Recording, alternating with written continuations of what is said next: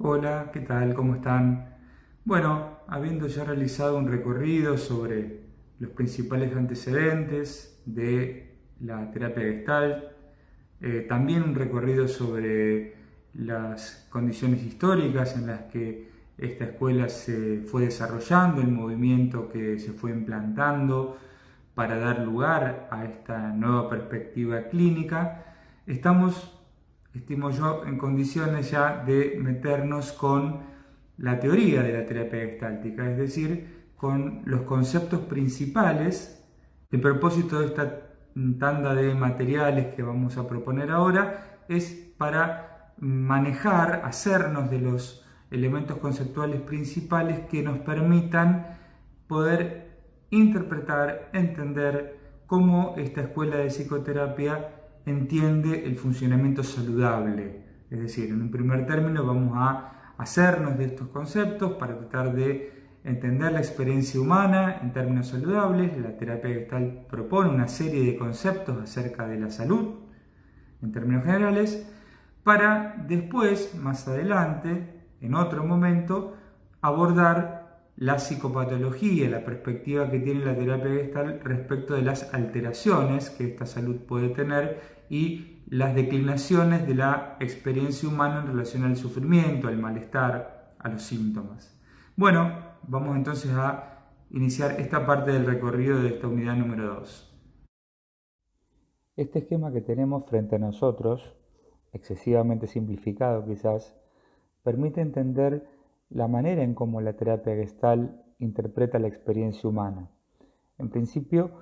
eh, es una perspectiva que integra al organismo que somos y el entorno o el ambiente significativo que habitamos. Eh, conviene aclarar que organismo y entorno entonces son tomadas como una unidad funcional. No es posible pensar en los procesos internos u orgánicos sin el contexto inmediato en el que se producen. Cuando hablamos de organismo nos referimos tanto al, al organismo neurobiológico que somos, eh, como a las habilidades y disponibilidades que tenemos en términos de psicomotricidad, de lenguaje eh, y otras funciones superiores.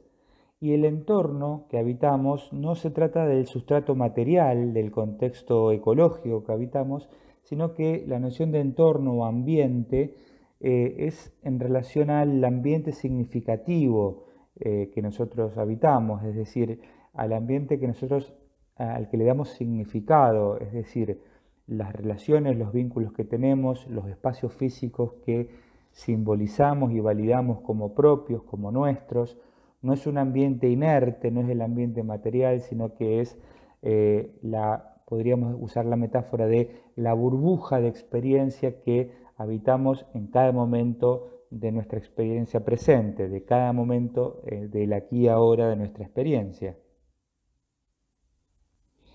Entonces, la sumatoria entre organismo y entorno, entre organismo y ambiente, eh, representa la totalidad eh, que se produce eh, en cada momento de nuestra experiencia y de la cual nosotros vamos recortando las figuras de nuestro interés. Em, hay una línea punteada que señala la presencia de la frontera que se da entre el organismo y el entorno, y este concepto es, un, es muy importante, el concepto de frontera o límite, frontera de contacto, límite de contacto, porque los compartimientos que separan al organismo que somos y el entorno significativo que habitamos no son estancos, son permeables, y justamente en esa frontera eh, o límite de contacto es donde se produce la experiencia psíquica eh, la sede de la vida anímica se da en la frontera eh, del organismo que somos y el entorno significativo que habitamos. Y es además una zona de interacción, eh, una zona en donde organismo y entorno se muestran de forma fluida, permitiendo que elementos del ambiente puedan ser apropiados por el organismo que somos y también elementos que podríamos considerar mal llamado con la metáfora de internos, son expresados hacia el ambiente. Digo que la metáfora no es buena porque nosotros tenemos frente a, nuestros ojos en este momento un esquema fijo, pero para que la representación sea más, más estricta, más exacta, habría que imaginarlo como una especie de mosaico fluido. El organismo y el entorno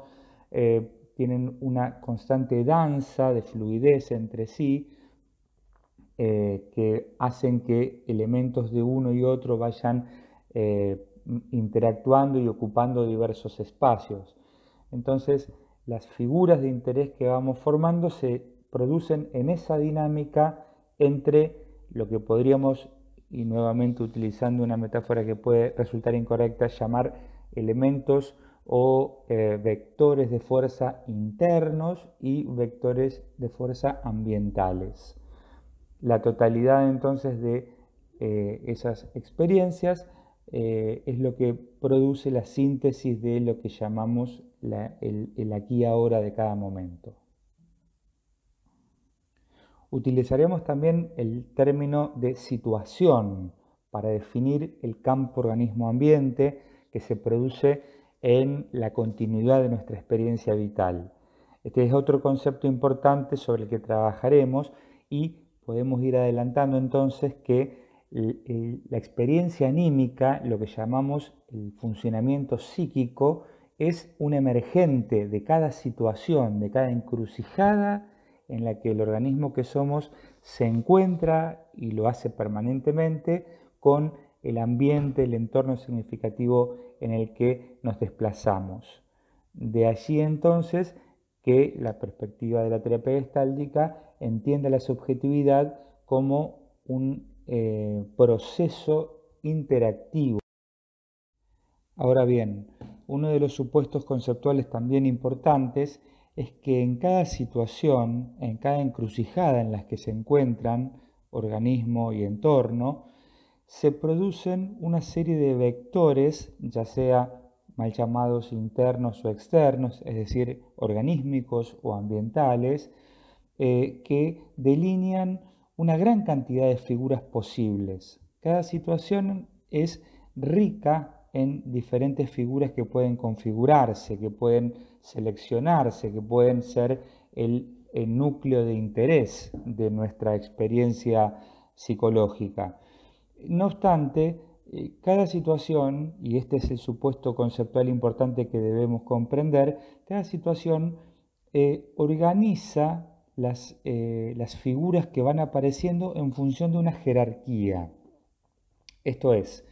si por ejemplo yo en este momento me encuentro grabando este video para ustedes,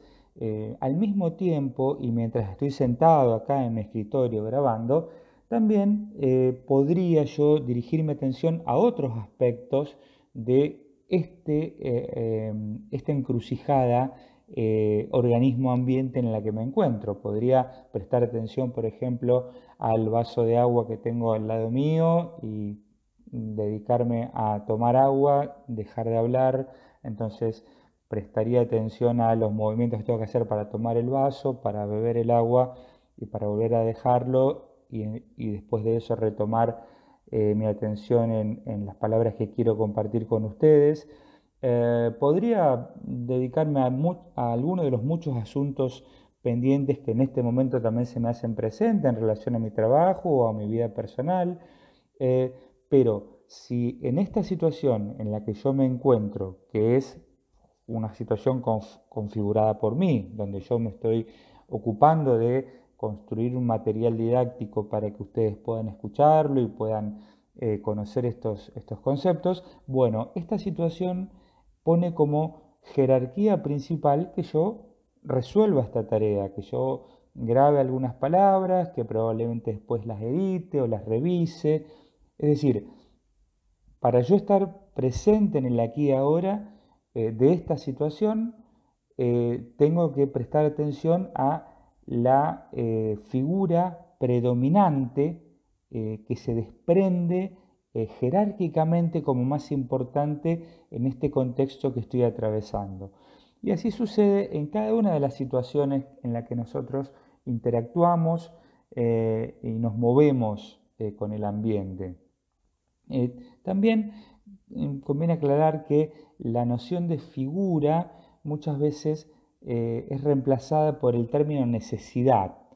Necesidad es una palabra que van a encontrar en mucha bibliografía de terapia gestáltica y es un concepto que no debe eh, llevar a suponer que se trate de eh, las necesidades de sustrato fisiológico. El concepto de necesidad es usado ampliamente en la literatura gestáltica, podría reemplazarse por deseo, por anhelo, por proyecto, por búsqueda, por requerimiento. Habría varios sinónimos que, pueden eh, reemplazar esta noción. Figura, la noción de figura es también bastante significativa. Y entonces hablamos de que las necesidades o figuras que se forman en las, en las diferentes situaciones se ordenan jerárquicamente de un modo natural, atendiendo a qué? Atendiendo a la naturaleza de la situación. Diciéndolo de otra manera, y como lo dice un terapeuta gestáltico francés que es Jean-Marie Robin, eh, la situación es la que manda en la experiencia. ¿sí? Eh, cuando, y acá podemos también ir acercándonos a otro concepto, o otra forma de contribuir al concepto de salud que tiene la terapia gestáltica. ¿Cuándo una persona funciona más o menos saludablemente? Bueno, cuando puede formar y atender las figuras que son jerárquicamente más importantes en la situación en la que se encuentran. Si yo, por ejemplo, ahora en vez de estar ocupándome de elegir algunas palabras y algunas expresiones para grabar en este audio y, contarles a ustedes, me pusiera a hablar de otra cosa, o me pusiera a pensar y me quedara en silencio, o interrumpiera esta acción y me pusiera a, prestar atención a algún otro aspecto, bueno, no podría resolver este tema que implica grabar este material, eh, pero tampoco podría resolver el tema eh, que me llama la atención, ¿no? porque la situación en la que yo me he puesto activamente, las situaciones se, construyen activamente, eh, me lleva a resolver esta tarea. Si yo puedo estar aquí ahora conectado con esta situación, permitiendo que mi necesidad de, armar este material sea la pregnante, para usar otro término propio de, la de la herencia gestáltica eh, y yo me entrega a esta tarea, bueno, voy a poder resolver esta situación, darle cierre y ahí sí pasar a otra cosa, pasar a la nueva figura que se formará en la nueva situación a la que arribaré luego de terminar este, esta interacción que estoy teniendo con los soportes digitales para producir este, este material. A esta altura entonces hemos articulado ya varios conceptos. Tenemos por un lado el campo organismo-entorno, que es la unidad funcional con la que se estudia la experiencia humana desde esta perspectiva, desde esta escuela de psicoterapias, concepto que es equiparable a situación. Em, tenemos también la formación de figuras en cada una de las situaciones o, dicho de otra manera, el registro de las necesidades que cada situación nos demanda eh, y esas necesidades a la vez se encuentran jerarquizadas en función de la lógica de la situación, del poder, del impacto que tienen sus vectores, los vectores de fuerza que están actuando en cada situación, lo que hace que siempre naturalmente haya una necesidad o una figura que sea pregnante en relación al resto en la situación en la que estemos eh, inmersos. Para articular el tercer elemento que vamos a completar más adelante, nosotros, los seres humanos, como seres activos en la construcción de nuestra propia experiencia, vamos realizando ajustes en el contexto en función, si estamos hablando en términos saludables, en función de esa necesidad pregnante, esa figura que se forma con claridad, con nitidez, con elasticidad, eh, en cuanto a todas las posibilidades o todos los vectores que están presentes en cada momento de la experiencia dada. Ampliaremos este concepto de ajuste planteado aquí cuando trabajemos un poco más adelante la noción de contacto, que es otro de los ejes teóricos centrales de esta perspectiva. Por otra parte, los seres humanos contamos con dos sistemas, dice Fritz Perls, para organizar la situación. Hay un primer sistema que es el sistema de orientación, que tiene que ver con la percepción de los estímulos externos a través de los cinco sentidos, la percepción de la estimulación interna a través de los miles de sensores de mucha complejidad, de complejidad en capas que tenemos hacia las variables organísmicas, hacia lo que llamaríamos eh, mal denominado en esta eh, dualidad falsa interior, la interioridad. Entonces, esa orientación es la que nos da el primer paso para identificar cuáles de los vectores de nuestra experiencia inmediata son más pregnantes y de esa forma le vamos dando figura a la situación, nos orientamos respecto de qué necesitamos hacer en esa situación, qué cosas son las que nos están estimulando, eh, cuál es nuestra motivación, cuál es nuestra intencionalidad, en definitiva, para resolverla.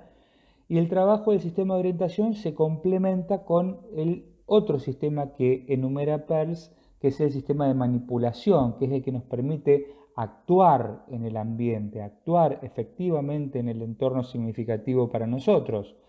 El sistema de manipulación está compuesto básicamente por la capacidad lingüística, por la capacidad psicomotriz, es decir, la posibilidad de el manejo voluntario de los músculos esqueléticos, del desplazamiento en el espacio, de tomar cosas, de manipular el mundo, de ahí su nombre de manipulación, con el propósito de que la situación eh, sea arreglada por nosotros de acuerdo al fin que, eh, que perseguimos, al fin que nos orienta, que es resolver la figura principal de cada situación o, dicho de otra manera, la necesidad pregnante o la necesidad que más jerárquicamente se impone en ese contexto determinado, en ese momento determinado.